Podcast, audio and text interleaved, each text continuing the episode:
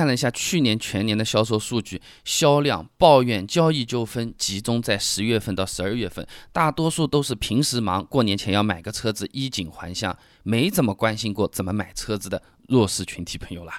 那今天跟你分享一些买车心理攻防战用的小技巧，可以快速的恶补一下啊。那我给你准备了二十条小建议，那老鸟多包涵啊。今天是入门项的，第一个呢就是进门之前定好预算。啊，你不要买个两千块钱的小米，在这个市场里逛逛逛逛逛，一路看到后面变成八千块钱的苹果了。很多朋友都是这样的，一步到位吧，车子用的很久的，怎么样怎么样的，买个高配很好的，销售员一顿说，马上预算就上去了。最后面车子是买回来，但生活负担加重很多。哎，你买车是为了让自己过得更好，对吧？给你个参考，十万块钱左右的车子，每个月养车一千五百块钱，基本上是逃不掉的。如果是贷款买车的话，每月还要两千左右的贷款，给你做下参考。不同的车型，不同的行情，有可能会有上下浮动啊。第二个，谈价格的时候千万不能透露自己的底线啊！你不要跟销售员说，我就是要买一个十万五千块钱的车子，再多我车子肯定是不会买的。你放心，你这个一说，别人绝对会变着法子给你弄的。比如说啊，十一万的车子，你预算十万五千，我就十万五千买给你。买了之后你下不来台了，人家说贴膜总要贴的吧，上牌费还要跟你算的吧，保险总要买个的。哎，保险一算四五千，一万算上去，那不是超过十一万了？哎，你跟我说你车子的预算不就是十万五千吗？我又没有骗你，很麻烦。不要告诉他你自己愿意花多少钱，你就问他愿意卖给你多少钱，最便宜的价格就可以了。第三个呢，重复说一遍，坚持你自己的预算。前面说的呢是定好自己的预算，不至于跑错一家 4S 店，对吧？跑大众的跑跑到法拉利家去了就尴尬。那现在的话呢，跑到店里面，就像我前面说的，要用很久的，买个高配吧。你看性价比多高啊，只要三千块，布座椅变成真皮座椅了。哇，真的要买车的时候，这种话杀伤力非常非常大，一刀一刀的往心里面扎。大多数都是顶不住的，很简单一个处理的办法，不要带够钱。你卡里一共就十万放着，你想买也买不回去的时候，相对来说你会更冷静一点。那再来讲第四个小窍门，要学会通过网络来查找信息啊，现在都很发达的，什么汽车之家、一车太平洋啊，什么什么等等的这种车子大概是什么行情价啊？我这个城市里面有几家 4S 店啊？这个车子网上口碑好不好的都去搜一下，做好了工作然后再去，这个是比较不错的。那顺着这个往下讲，你前面是做好了信息和知识的准备，然后第五点就是要准备好充足的时间。哎，比较理想的情况下呢，你大概花两个星期来买一台车子，两个星期啊，啊，这样的话呢，看看这个车子好不好，犹豫一下，纠结一下，和朋友聊一聊，和爸妈、父母、妻子、老婆什么等等等等各种随便说啊。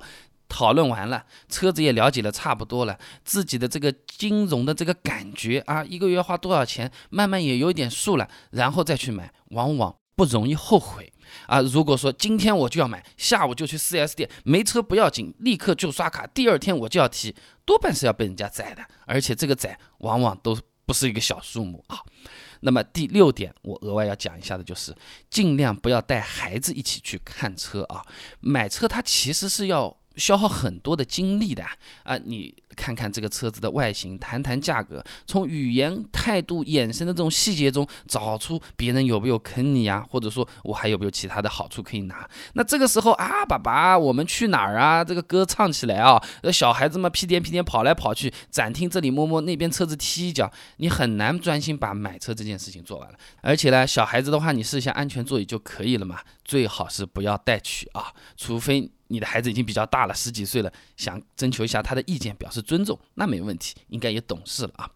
那么第七个就是带一个懂车的朋友，或者看起来懂车的朋友，哈哈，呃，不是每个朋友都认识懂车的，对吧？呃，如果懂车的，那刚好，什么车子啊、外观、安全、性能、配置、售后服务条款等等等等，都可以帮我们确认一下啊。但很有可能我们就身边没这个人，怎么说呢？撑撑场面，不要让对面的人啊，就是仗着我们不懂，经常欺负人。年底买车的时候特别容易碰到这个情况，你就找一个互联网高手，比较喜欢玩网络的。嗯，你在这边问，他在那边答，你的朋友呢边上就拿个 iPad 在那边翻，一样样的确认，我就百度就行了。你说我这个车是直列六缸，你等一下，我查一下。嗯，你这个是直列六缸，哦，你这个不是直列六缸，你这个是 V 型六缸等等的。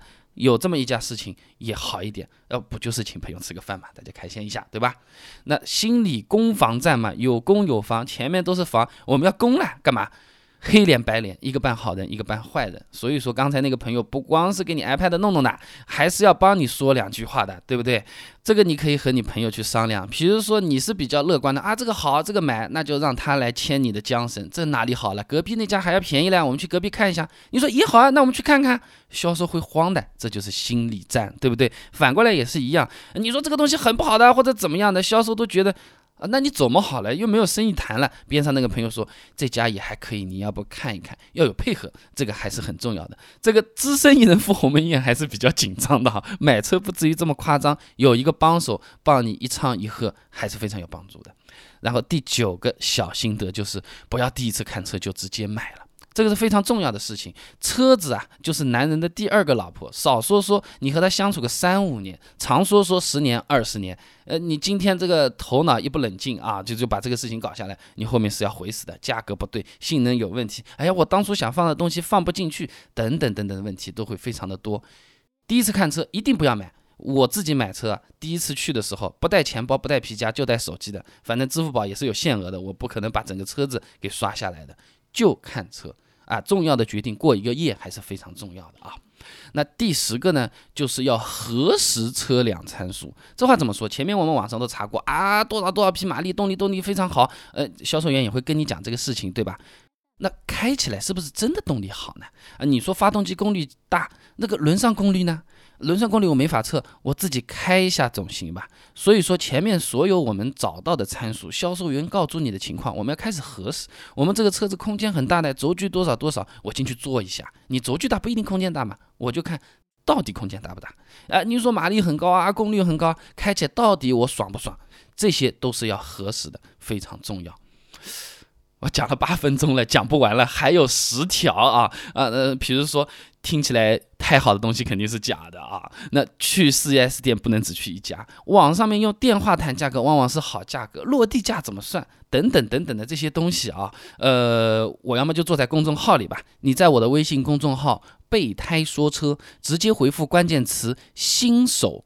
哎，就可以看到完整的这一篇文章了。这时间太长啊，一共二十条，给你预告一下，保险怎么买，买完之后怎么和别人庆祝啊？提车要检查什么东西？买车之前要不要试驾呀？试驾怎么试啊？每一笔钱分别怎么花，怎么算啊？都有一张清单。如果你想要了解一下的话呢，不妨关注一下我的微信公众号“备胎说车”，直接回复关键词“新手”就可以了。那我这个公众号呢，每天都会给你推一段超过六十秒的汽车使用小干货，文字版、音频版、视频版都有。那想要看买车心理攻防战二十个小贴士的完整版的话呢，关注公众号“备胎说车”，直接回复关键词“新手”就可以了。